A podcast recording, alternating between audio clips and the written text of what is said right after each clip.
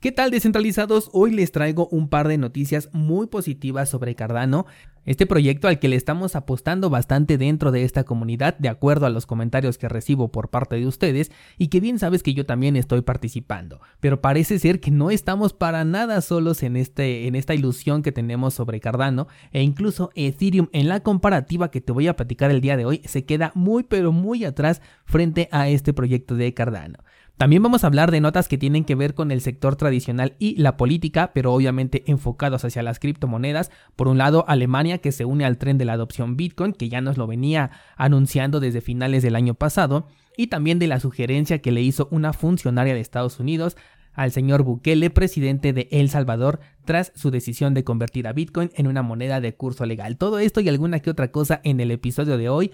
Hola de nuevo y bienvenidos a Bitcoin en español. En este podcast adoptamos la filosofía de una economía sin intermediarios, una interacción económica punto a punto que nos permite transferir valor sin ninguna clase de restricción. Hemos cambiado las cadenas centralizadas que limitaron nuestra economía durante años por cadenas de bloques que entregan transparencia a nuestra interacción económica. Y todo gracias a Bitcoin.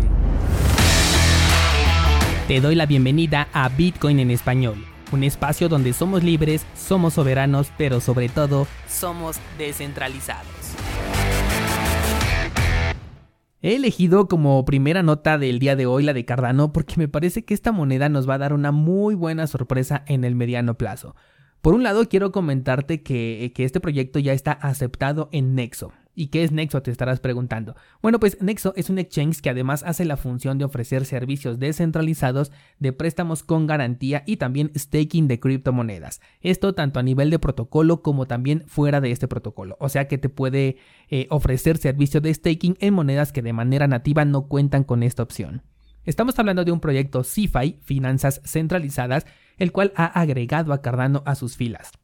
¿Qué puedes hacer con esto? Bueno, pues puedes solicitar préstamos poniendo tu Cardano como si fuera un colateral con una tasa del 6.9%. Estos préstamos también pueden ser además en efectivo y como te decía manejan staking, así que puedes estacionar con ellos tu Cardano y obtener rendimientos. Aquí sí vale la pena que agregue que Cardano sí cuenta con staking de manera nativa, por lo que tienes dos opciones, entregarle la custodia de tus criptomonedas a esta empresa o bien hacerlo por tu cuenta de forma descentralizada. La verdad es que el margen de diferencia que vas a encontrar entre un servicio centralizado y hacerlo de manera descentralizada es muy pequeño en comparación con el riesgo que estarías corriendo al perder la custodia de tus criptomonedas. Encontrarse a Cardano cada vez en más plataformas que están listas ya para aceptar este token como una moneda dentro de sus servicios me parece un incentivo ideal para que las personas sigan llegando hacia este proyecto y con ello, bueno, pues todos los que estamos apostando por Cardano nos vemos beneficiados. Y te cuento que para nada somos pocos los que estamos en este tren porque según las métricas ofrecidas por los pools de staking de Cardano, existen en este momento 30 mil millones de dólares en Cardano comprometidos en el staking.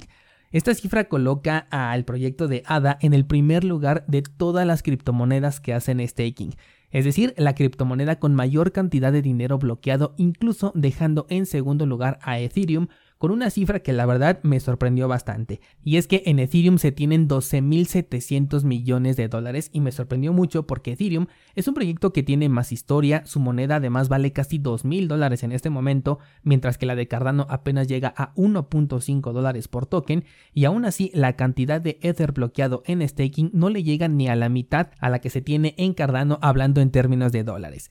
Si intentamos darle una explicación a esto, bueno, pues por un lado tenemos el hecho de que Ethereum pide un mínimo de 32 Ethers para poder participar. Esta es una cantidad que no cualquiera puede darse el lujo de tener disponible.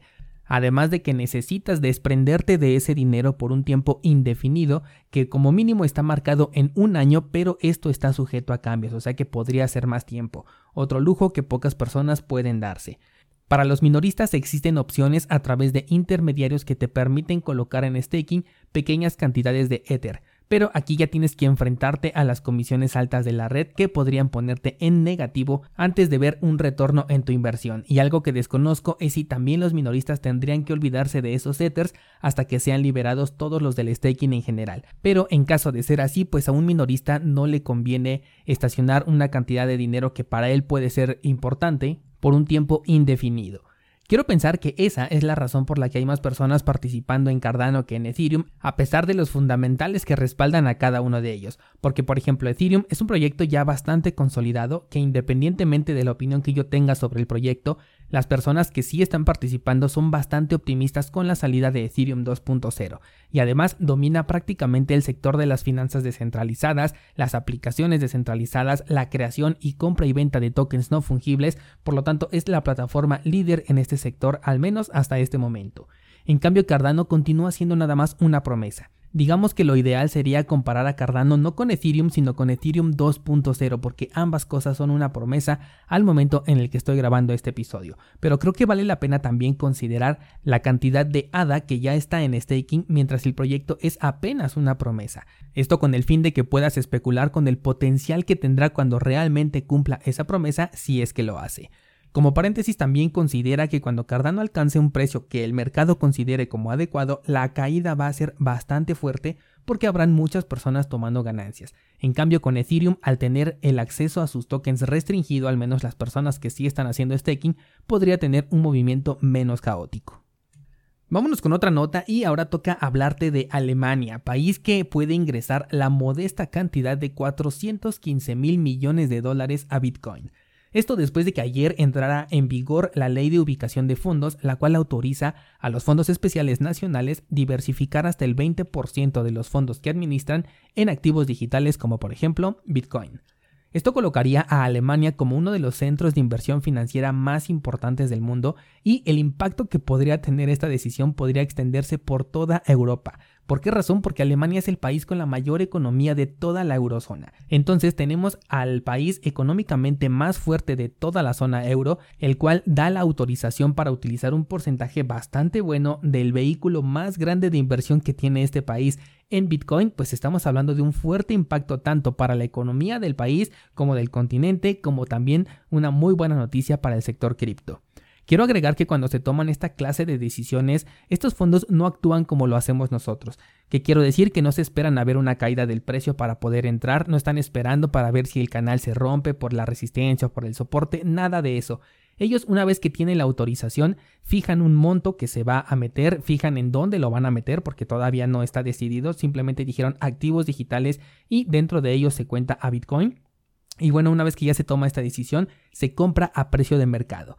Posiblemente sí tengan un precio preferencial porque regularmente estas compras se hacen vía OTC, pero digamos que por lo menos la entrada podría ser a los mismos niveles que lo hizo Elon Musk y por encima de algunas de las primeras compras de Michael Saylor, lo cual puede despertar a este mercado que ya lleva un poquito más de un mes en un estado de hibernación.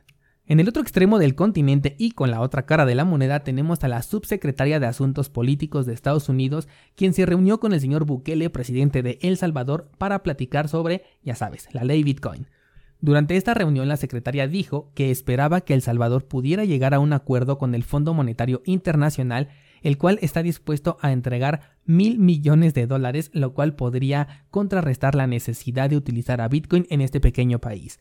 Además, dijo que sea cual sea la decisión que tome Bukele, esperaba que consiguiera bien regular a Bitcoin, que se asegure de que sea transparente y sobre todo una adopción responsable. Por ejemplo, España y Estados Unidos no se han atrevido a considerar a Bitcoin como un activo de uso legal porque primero quieren asegurarse de tenerlo bien regulado antes de impulsar su uso. Oigan, qué interesante que el Fondo Monetario Internacional dice, ok, aquí tengo mil millones de dólares listos para ti y con eso ya no necesitas a Bitcoin para fortalecer tu economía, porque oye, son mil millones de dólares. ¿Acaso estamos viendo una especie de chantaje o, o, un, este, ¿cómo se dice? Un soborno por parte del Fondo Monetario Internacional? Claro, no estoy considerando que esto sea un regalo, mucho menos si viene del Fondo Monetario Internacional, pero este acto seguramente está condicionado a la cancelación de la ley Bitcoin e incluso es posible que otra de las estrategias pueda ser entregar esta cantidad y obviamente hacer bombo y platillo alrededor, hacerlo de manera pública, aún con la ley Bitcoin activa, a manera de gancho para que Bitcoin quedara ya solamente como un capricho del presidente y ya no se vea como una necesidad para el país. Luego, por otro lado, esta recomendación o sugerencia que hace la, secretaria de que sea un activo regulado, transparente y, una adopción responsable, es algo que simplemente no va con Bitcoin. Digo, transparente sí es, de hecho me, atrevo a decir que Bitcoin es el activo más transparente que existe, pero no es la misma transparencia que ellos están buscando. Sobre el tema de regulado, pues obviamente es imposible. Y responsable, bueno, pues una de las características de Bitcoin es que cada persona que lo utiliza es 100% responsable de su dinero. Por lo que sí es algo que tienen que tomar en cuenta en El Salvador, porque en caso de un mal uso por parte de, de las personas, no sé si el gobierno pueda respaldar de alguna manera este tipo de actos o de errores. De hecho, no me había puesto a pensar en ello, sobre todo porque al ser ya legal, las personas sí pueden acudir hacia las dependencias del gobierno a expresar una queja por haber caído ya sea en un fraude o por haber realizado mal una transacción y como bien sabemos no hay retorno con Bitcoin por lo que espero que ya tengan bien considerado este punto porque sí la verdad es que no lo había yo tomado en cuenta pero espero que ellos sí. Descentralizado, hoy voy a publicar la segunda clase del curso Cómo analizar un proyecto cripto. Te voy a explicar en esta clase cuáles son los primeros puntos que considero al momento de analizar una criptomoneda, qué páginas utilizo, qué información es la que me sirve como primer filtro para saber si es un proyecto que solamente voy a analizar con fines informativos para poder responder a veces a sus preguntas o para compartir esta información con ustedes, o bien si es un proyecto al que podría meterle dinero cursosbitcoin.com diagonal criptoanálisis, así todo junto, y como siempre el debate está abierto. Escríbeme a mi Instagram y cuéntame qué piensas sobre las dos promesas que tenemos en puerta, Ethereum 2.0 y por el otro lado a Cardano. Cuéntame también qué opinas de los intentos por echar para atrás esta ley Bitcoin en El Salvador y de la insistencia que tienen los políticos por decir que pueden regular a Bitcoin. Espero tus comentarios y el lunes continuamos hablando sobre este maravilloso criptomundo.